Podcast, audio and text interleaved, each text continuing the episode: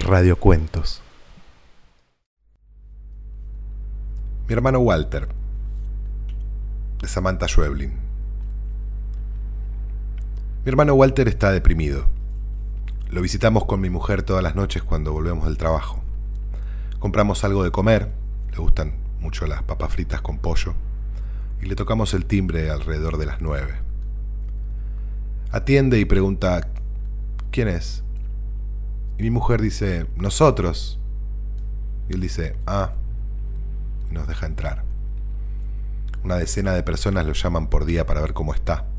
Él levanta el tubo con esfuerzo como si pesara una tonelada y dice, ¿sí?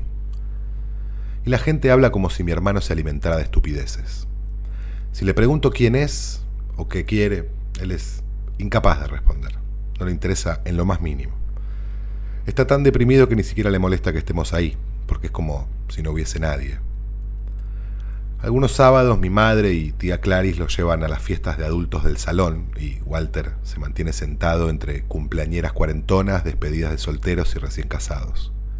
Tía Claris, que siempre le busca el lado esotérico a las cosas más simples, dice que cuanto más deprimido está Walter, más feliz se siente la gente que está alrededor.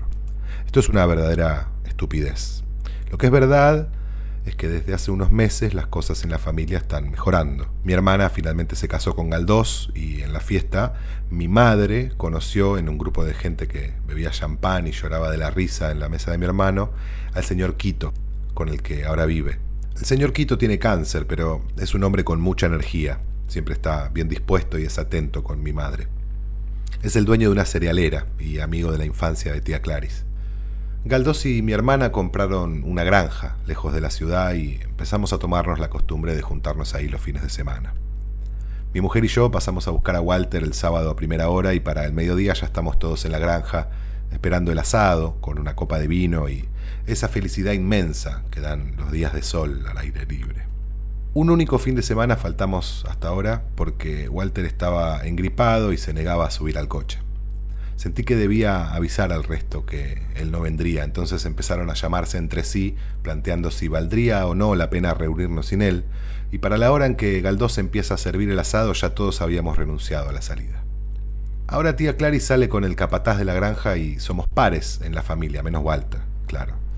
Hay una silla cerca de la parrilla que él eligió el primer día que lo llevamos a la quinta y de la que no se levanta. Quizá le gusta porque siempre está a la sombra. Tratamos de mantenernos alrededor para animarlo o hacerle compañía. Tratamos de hablar de temas más o menos superficiales, siempre con optimismo. Mi hermana y mi mujer, que se llevan de maravilla, comentan para todos las novedades de la semana y siempre hay ocasión para felicitar a Quito por los alentadores resultados de su tratamiento contra el cáncer, a Galdós por la creciente rentabilidad de la granja y a mi madre porque simplemente la adoramos.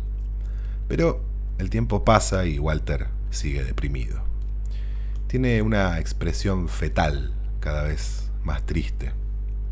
Caldós trae a la granja a un reconocido médico rural que enseguida se interesa en el caso de Walter. Pide una silla y se sienta frente a él, pide intimidad y los dejamos solos un rato. Esperamos bajo la galería de la casa, conversamos con disimulo con nuestros aperitivos en la mano, hasta que el médico regresa de la sombra. Se lo ve conforme, seguro de sí mismo. Le digo que se ve joven, estupendamente bien, y él dice de mí lo mismo. Dice que Walter necesita tiempo, pero tiene fe. Así que el médico nos cae bien.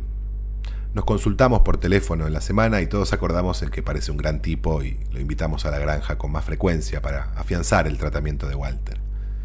No nos cobra nada. Su mujer viene también.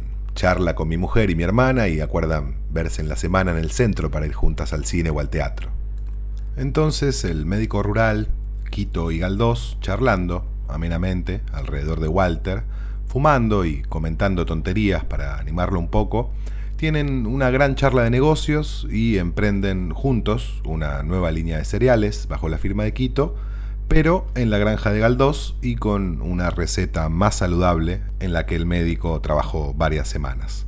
Yo, sumado al proyecto, tengo que estar en la granja casi todos los días, así que cuando mi mujer queda embarazada, nos mudamos también a la granja y nos traemos a Walter, que prácticamente no opina sobre los cambios. Nos alivia que esté acá con nosotros, verlo sentado en su silla, saber que está cerca. Los nuevos cereales se venden muy bien y la granja va sumando empleados y compradores mayoristas. La gente es amable.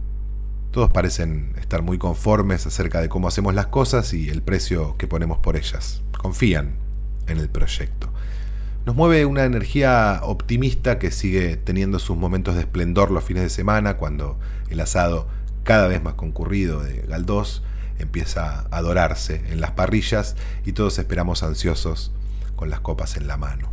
Estamos haciéndolo bien y ya somos tantos que casi no hay un segundo en el que Walter se quede solo.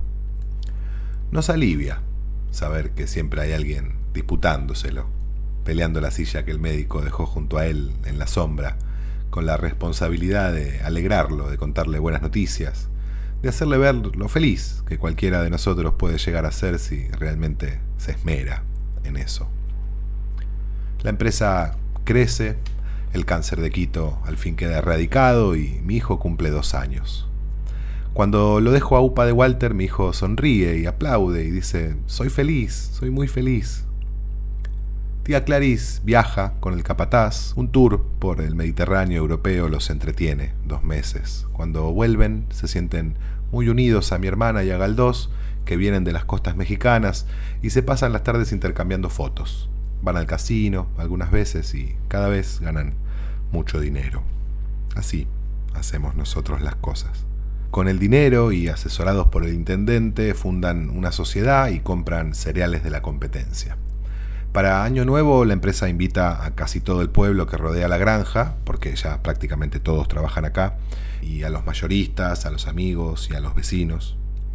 El asado se hace a la noche, no hay que traer nada, tenemos todo para dar. Una banda toca en vivo ese jazz de los años 30 que te hace bailar hasta sentado. Los chicos juegan con las guirnaldas, enredando las sillas y las mesas, riéndose de todo. Yo hace tiempo que aparto cada tanto a mi hermano o busco un momento en el que estemos tranquilos y le pregunto qué le pasa. Él mantiene su silencio, pero deja automáticamente de mirarme a los ojos. Pienso que es difícil preguntárselo ahora, porque ya son las dos en punto y con el brindis tiramos fuegos artificiales de esos que iluminan el cielo entero y la gente grita y aplaude y pide más. Veo a Walter sentado en su silla, la espalda de Walter, y a mi hijo pasar corriendo junto a él, arrastrando su guirnalda. Entonces la pierde, se le cae.